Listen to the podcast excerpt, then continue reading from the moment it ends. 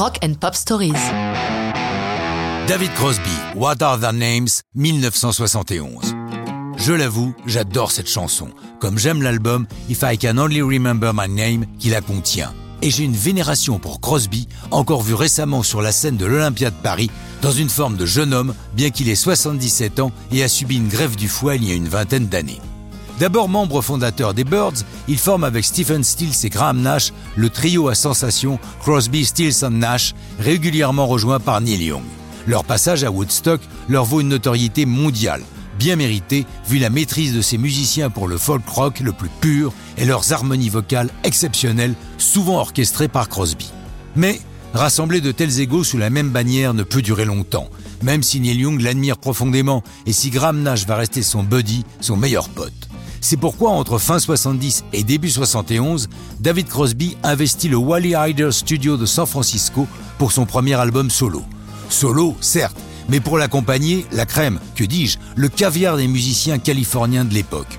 Autour de lui, des membres de Grateful Dead, dont Jerry Garcia, de Jefferson Airplane ou encore de Santana, à tel point que Paul Kantner, son grand pote de l'Airplane, surnomme en rigolant l'ensemble des musiciens réunis The Planet Earth Rock and Roll Orchestra.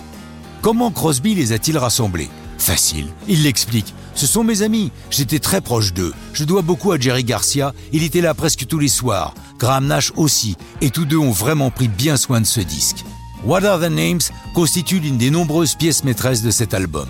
Un brin complotiste, l'ami Crosby? Car il explique dans une interview le sens de la chanson. Nous ne connaissons pas les noms des gens qui réellement gouvernent la planète. Ils tiennent les rênes et pas nous, sans savoir qui ils sont. On ne sait pas s'ils aiment la nature, s'ils ont un chien ou les enfants qu'ils chérissent, ou s'ils haïssent les autres humains. Nous ne savons rien. Peu importe le sens, la chanson n'est pas un hit, mais une pierre à l'édifice de ce splendide album qui n'a pas pris une ride.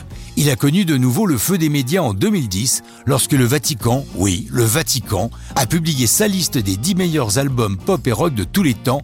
Derrière l'album numéro 1 Les Beatles Revolver, le deuxième du classement papal est Crosby avec If I Could Only Remember My Name, ce qui a donné ce commentaire du vieux hippie écolo-gauchiste.